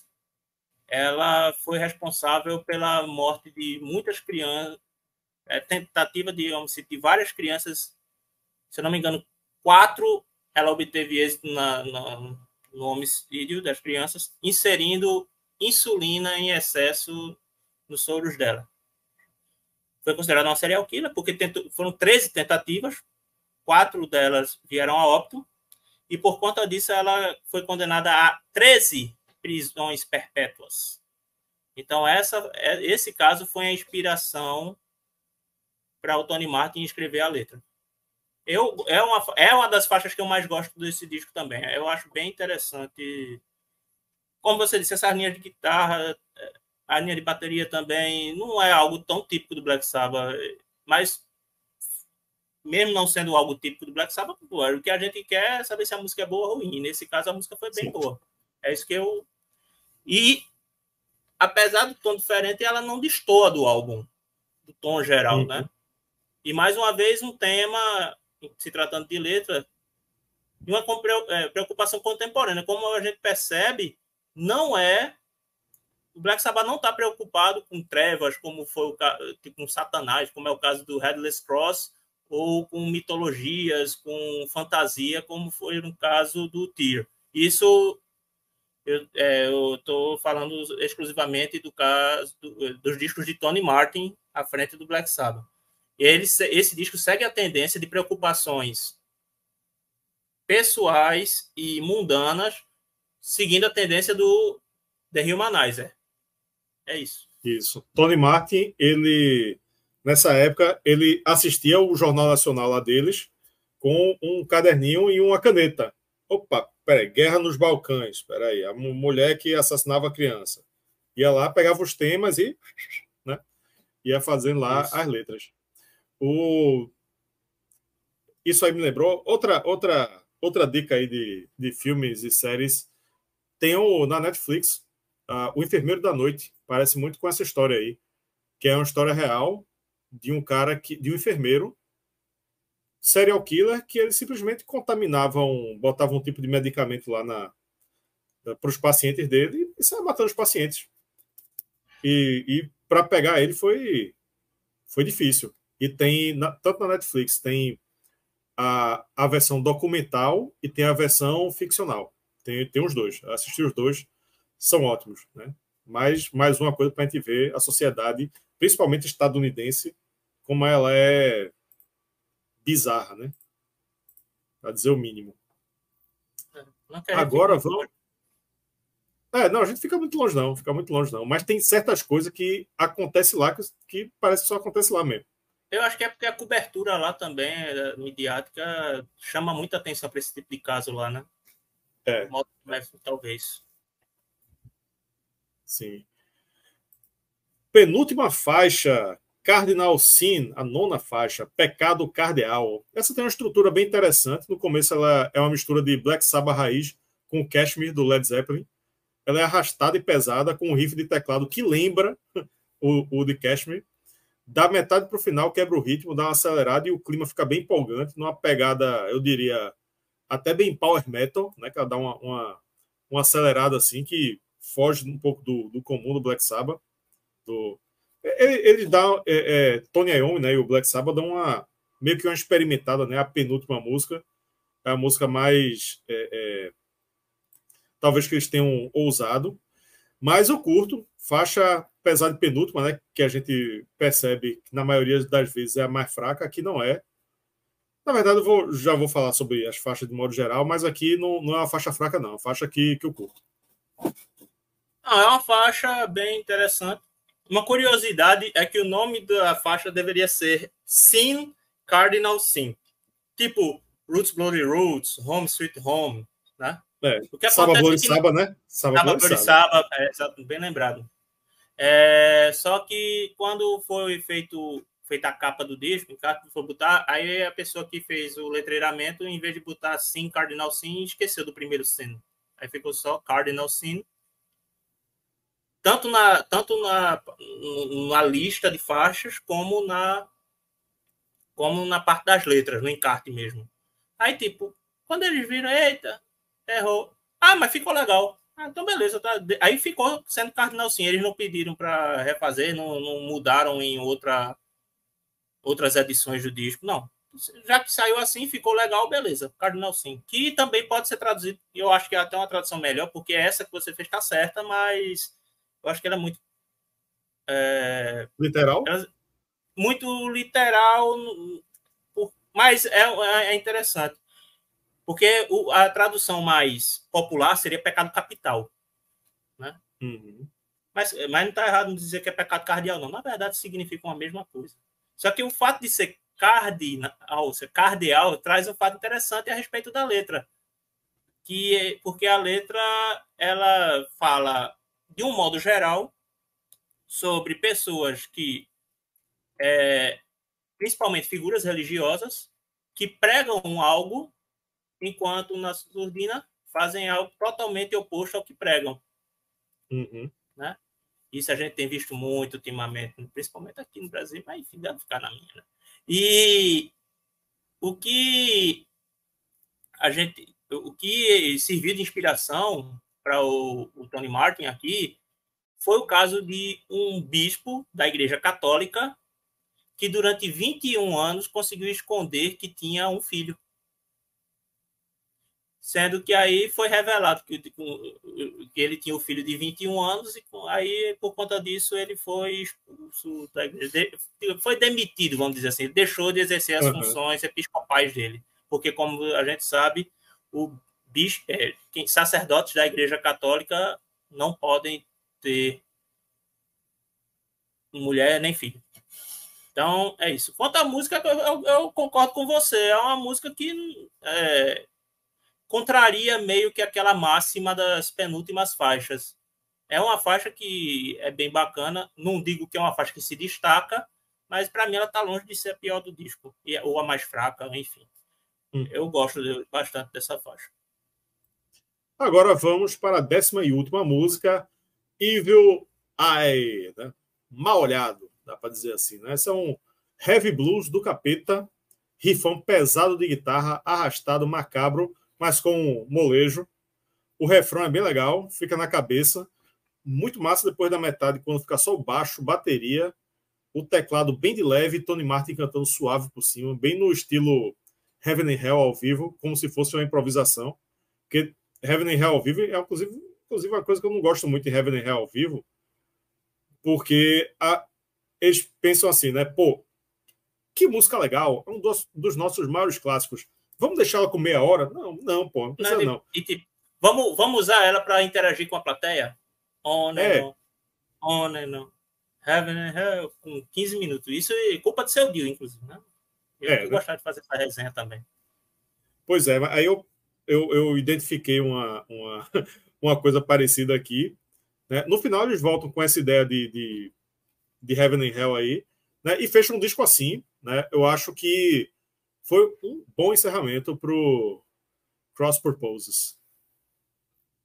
Sim, eu concordo. É uma faixa bacana para encerrar o disco. E a faixa é engraçado assim, porque Evil Eye é, é a expressão é mal olhado, mas é, aqui nessa música, se você quiser traduzir ao pé da letra como olho do mal, também pode, porque é, fala a respeito de invasão de privacidade. Hum. Né? De, das pessoas, de, de, você ter certas intrusões na sua vida privada. E isso, inclusive, está muito atual, principalmente em questão de a gente sendo o tempo todo monitorado por essas danadas, esses danados aqui que a gente gosta mais de fazer o que a gente é monitorado o tempo inteiro. É, gente, é, as redes sociais, o, os algoritmos do Google processando tudo para onde você vai, o que é que você faz, o que é que você come, o que é que você paga. Então, isso está muito atual. Antes era mais a respeito de vigilância e também de gente intrometida.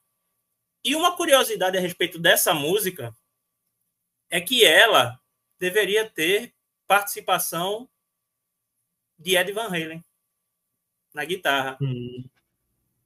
E o pessoal ainda ficou, será que ele não participou porque, como ele era da Warner, ele não podia participar do disco e aí ele está sem crédito? Sendo que, pelo que eu li, Tony Martin, eh, Tony Martin, Tony Iommi falou que ele, eles chegaram a fazer uma jam com o Ed Van Halen, de onde saiu essa música, as ideias dessa música, só que disse que essa a parte não foi bem gravada, inclusive, aí não dá para deu para gravar a guitarra do Ed Van Halen. Só que aí a ideia ficou e Tony Martin meio que fez algo meio Iommi. estilo Ed Van Halen.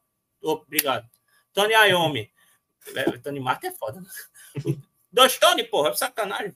Aí, Tony Iommi, Tony Iommi, ele ele meio que emulou um pouco o estilo do Ed Van Halen nessa música, porque foi, um, uma, é, foi uma, a base foi essa jam com o Ed Van Halen que não foi bem gravada, ou se foi gravada, não foi bem gravada, aí não deu para captar. Então não, é, não tem exatamente as coisas que o Ed Van Halen compôs nessa jam aí. Mas, ele usou as ideias, né? Ele usou as ideias, ele usou as influências e as ideias do Ed Van Halen nessa jam para poder fazer essa música. Poderia até dar um crédito ao Ed Van Halen, mas aí eu acho que talvez tivesse problema em relação ao vínculo de Ed Van Halen com a Warner, né? Aí poderia dar problema. Então eu acho que eles deixaram sem crédito por conta disso. É. Jorge Garcia está lembrando aqui da, da, da bônus da versão Sim. japonesa, né? What's the Use a gente aqui não, não, não leva em consideração a bônus para dar nota, para análise e tudo. Mas, é, assim, eu ouvi essa música é, é um hard rock bem legal, bem empolgante. Eu acho que merecia estar aí no tracklist oficial. Não, a gente não vai considerá-la, mas sim. eu acho que ela merecia estar no tracklist oficial, sim, porque ela, ela, é tão boa e melhor até do que algumas aí do, do, do disco. Sim. Poderia estar pelo meio do disco, porque eu acho que para encerrar o disco é melhor Evil Eye mesmo. Para uhum. encerrar disco, porque Evil Eye tem mais cara de encerramento, né? What's the Use é uma, uma música bem bacana, os caras estão mandando muito bem. Mas ela ela, ela não tem muito cara de encerramento, principalmente depois de Evil Eye, porque Evil Eye tem cara de encerramento quando vai ter uma música. Que é, ou seja, é, isso é típico de música bônus, né? Uhum. Então, assim, a gente não. A gente é uma faixa muito boa que talvez tivesse que ser aproveitada no meio do disco, mas eu, eu até fico pensando assim, onde é que ela entraria, sabe? Uhum. É, é, tem muito disso. Muitas vezes uma faixa muito boa ela fica ali fora não pela, por questão de qualidade subjetiva, mas sim por conta do, do encaixe. Então, talvez tenha sido por isso que ela tenha sido descartada, porque não desse para encaixar exatamente no álbum. Mas é uma faixa ótima. É, tem aquela coisa, né? Ah, essa, essa é na pegada dessa outra. É. A gente não vai botar as duas, a gente bota uma ou bota outra, porque o clima do disco tem que mudar, assim. E, e combina mais em relação às músicas vizinhas, tal. Tem tudo é, isso, né? Pronto, vamos encerrar a enquete. Qual a melhor, qual o melhor disco da fase Tony Martin no Saba, no Black Sabbath? Headless Cross ganhou com 46%. O Tier ficou em empate técnico com Cross Purposes, hein? Tier está com 20%, Cross Purposes está 22%, mas 2% está na margem de erro. E The Eternal uhum. Idol, 12% em quarto lugar. Teve outra aí, o, o, o proibido e esquecido. Mas quem quiser pode, pode votar aqui no chat, mas eu acho que ninguém. Não tem muita gente falando dele, não. Eu acho que o pessoal falou mais da ausência dele na, na é. enquete do que dizer que é favorito. Quem prefere é o Luiz Oreste, ele vai dizer que é ruim, que é horrível, que o troço horroroso, mas eu vou dizer que é mentira dele, porque ele tem duas, duas unidades do mesmo disco. Então, se ele não gostasse, ele não ia ter. No Isso, máximo uma então... para completar a discografia. Como é que o Caba tem duas? Ah. Pronto. Então encerramos nossa enquete. Muito obrigado a quem votou. E agora só, para o. Só uma coisa. Antes que termine toda a live, vez pessoal... meus anúncios, tá? Não, Caceta. desculpa, mas é porque é, é importante. Gente, quem não deu like ainda, dê like. É isso. Posso fazer meu anúncio agora? Agora eu estou. Agora encerrei o que eu devia. Acabou minha munição.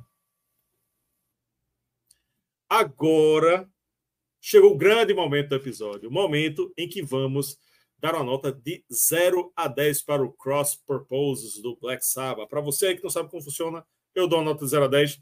Cristiano Moura, que fica interrompendo meus anúncios, também vai dar uma nota de 0 a 10. E o nosso clube de membros também dá uma nota de 0 a 10. O clube de membros que é massa, que é muito bom, que você pode fazer parte, só é vir no botão aqui, seja membro, que tem os planos aí bem descritos. Né? A partir de R$ 1,99 você pode ser membro. É muito massa. Vou colocar aqui a fotinho deles aqui. Muito obrigado, galera. Muito obrigado aí, Clube Tops Clube do Tomar Uma para falar sobre. São vocês que mantêm esse canal funcionando. O clube, o clube teve, teve sentimentos conflitantes aí sobre esse disco. A menor nota foi 5 e a maior nota foi 10. Diga aí. Entre 5 e 10, foi, se eu não me engano, foi o professor Ivanildo que deu 10. Deu foi 10 ele mesmo. Foi ele mesmo, pronto, tá aí. E a média do clube de membros ficou 7,5. 7,5. 7,5 do clube de membros. O que que eu achei? O que eu, acho foi o, que eu achei foi o seguinte. Como eu disse lá no, no começo, né, esse foi um período que o Saba parecia meio perdido, né? não por culpa dele, mas pelo contexto da época. Né? Por um lado, tinha o, o, o movimento grunge, né? do outro, tinha o power metal ganhando força. É, e o Saba, né, é o, o pai de todos, estava ali meio sozinho, sem saber para onde ir, mas estava tava no contexto, né? Tava, tava no contexto que eu digo, estava em atividade e fazendo bonito, né? Uh, por mais que Tony Martin tenha sua competência, o Saba convenhamos, né? O Saba sem Ozzy, sem Dio, fica no patamar um pouco abaixo, querendo ou não, por melhores, por ótimos que sejam os discos com Tony Martin, mas é sempre abaixo de Dio e Ozzy. Né? Ozzy tá, em algumas fases nem tanto, né? Mas com Ronnie James Dio é brincadeira, né? Não tinha, não tinha como competir. E o Cross Purposes, mesmo aí nesse contexto todo, não fez feio, fez bonito. Eu acho que ele, a minha percepção pelo menos, né? Eu acho que não tem nenhuma faixa bombástica de wow, é um clássico, que faixa maravilhosa, sensacional. Assim, tem faixas muito boas e boas, né?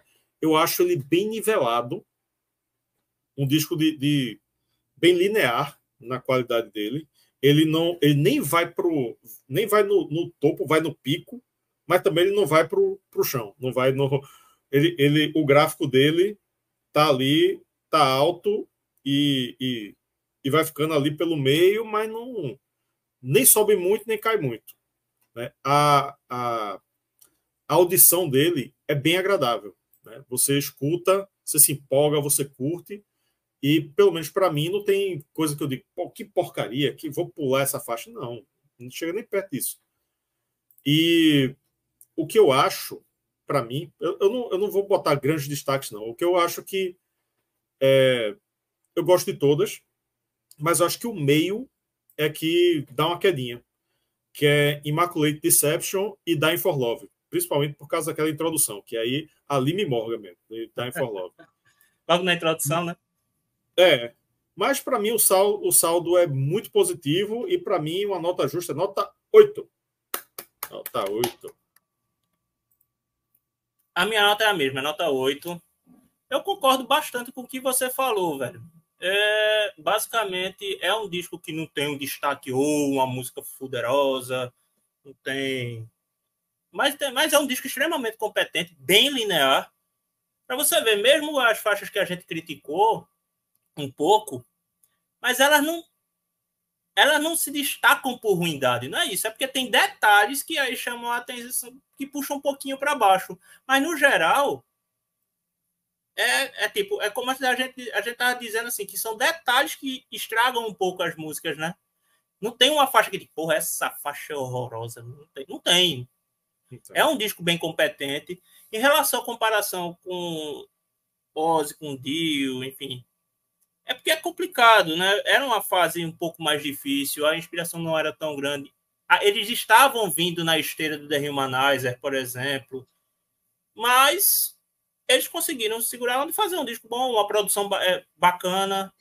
Infelizmente, em relação à produção, a produção prejudicou bastante o disco que viria a seguir, né? Que é o Forbidden. Aqui não tem produção disco, tanto que os quatro da banda são unânimes em dizer nessa época que foi uma das melhores gravações que eles tiveram, porque foi muito bom de gravar. Então, eu acho que essa nota mais justa seria uma nota 8, porque ela não, não vai, o disco não vai mudar a vida de ninguém, mas em compensação está longe de ser um disco mediano. É um disco muito bom que vale a pena vale a pena ser redescoberto pelo pessoal. E antes da gente falar sobre a média, teve uma pergunta lá no início que estava perguntando por que é que, por que é que esses discos da fase Tony Martin não estão nos streamings. É porque são discos da IRS. Os discos que estão disponíveis no streaming são Warner. Então, não havia. Eu não sei se a IRS ainda existe, ou, enfim. Então, eu estava com um problema de direitos das gravações. Não é por isso que eles ainda não estão disponíveis, mas segundo o que consta, Tony Martin já, e Tony Iommi já disseram em entrevistas que ele esse, que esse ano sai, tanto os relançamentos em mídia física quanto em streaming. Isso, isso. E assim ficamos com a média de 7,8, praticamente 8, né? 7,8, 7, tá, tá muito, muito bom, muito justo. A galera aqui tá voltando também. O Ednilson tá dando 8,5, Diego Assunção 8,7. Nico Tesla, olha o nome dele, 9,2. Gil Brother, 8,5. Thiago, nota 9. A galera tá, tá, tá dando uma média aqui maior do que a do clube. Mas também, também é um disco que, que empolga. Dependendo do dia, eu posso dar uma, uma nota maior também. Né? O, o, tem músicas aí que são muito, muito empolgantes. Mas É Black Sabbath é Black Sabbath, né? Black Sabbath. É... Black Sabbath sempre é bom, mesmo quando é ruim. Uhum. e, e Black Sabbath bom é Black Sabbath com Tony Iommi, né? Não tem outro Black Sabbath sem Tony Iommi. E é isso aí. Tony Martin fez parte aí da história, fez um disco ano retrasado, né? Foi do 21, né? Fez um, o Thorns. Não é, não é mais retrasado, não, viu? Nós estamos em 2024. E foi, foi, não foi 22, você não? Foi 21, 22. foi? Eu acho que foi 22. Na verdade, foi 22. É porque você falou com o ano retrasado 21. Não. É, ano retrasado, ano retrasado 22. É, mas o Thorns. O Thorns. Thorns. Thorns. Espinhos. Que, tem, que, inclusive tem uma música aqui, Cross of Thorns. É. Isso também é bem legal. É um legal. bom disco, inclusive, viu? E é isso aí, galera. É isso aí. Muito obrigado a você que assistiu até agora aqui ao vivo no dia do aniversário do Cross Purpose, dia 31 de janeiro de 2024, aniversário de 30 anos. Não esqueça aí deixar o like, compartilhar, considere seu membro, né? mande superchat, dá uma ajudada aqui para a gente continuar produzindo conteúdo. Semana que vem, semana que vem, depois do carnaval, quinta-feira, depois do carnaval, depois da quarta-feira de cinzas, temos Deep Purple, temos Burn, com ele que fuleirou hoje, mas na quinta-feira ele nos escapa. Haroldo Glombe volta aqui para falar de Deep Purple. Cristiano, algum recado final? 50 aninhos de Burn, né? 50 aninhos, aniversário também, verdade. Aí. Não, eu queria agradecer, agradecer ao Haroldo porque deixou essa brecha para eu falar desse disco, né? Aí, Tiago, o pai da, pai da Violeta que está fazendo aniversário, já mandei os parabéns, mando de novo. Valeu por estar aqui. Deu nota e... 7? É, nota... ele, foi mais rigoroso, tá vendo? Foi, mas, não tá, mas tá, na, mas tá na, dentro da margem, né? Tá por ali. Tá na margem, tá na margem. É, é, é um disco que foi interessante desenterrar também. Tá com um disco não tá no Spotify, então eu tinha que ou usar o CD ou usar os links no processinho, como a gente como a gente apelidou. Né? Uhum. E, e, foi bem, e foi bem legal é, pesquisar a respeito dele, ler a respeito dele. Inclusive, um livro que, para quem quiser saber mais sobre essa fase, tá aqui o livro. É o Born Again, Black Sabbath nos anos 80 e 90. É do Martin Popoff, que, porra, o cara se garante na escrita e vale a pena. Tem umas opiniões aqui dele que não, não condizem com a minha, mas isso não, não, não importa. O importante é o todo o detalhamento que ele faz de cada disco. O Sabotagem é o que fala da fase Ozzy, que é dos anos 70, hein? e esse é o que fala pós-Ozzy. Então, gente, obrigado por terem ficado até aqui. Um abraço. Valeu, Rafael, também. E dê o like. É isso aí. E dê o like. É isso aí, galera. Até a próxima. Tchau.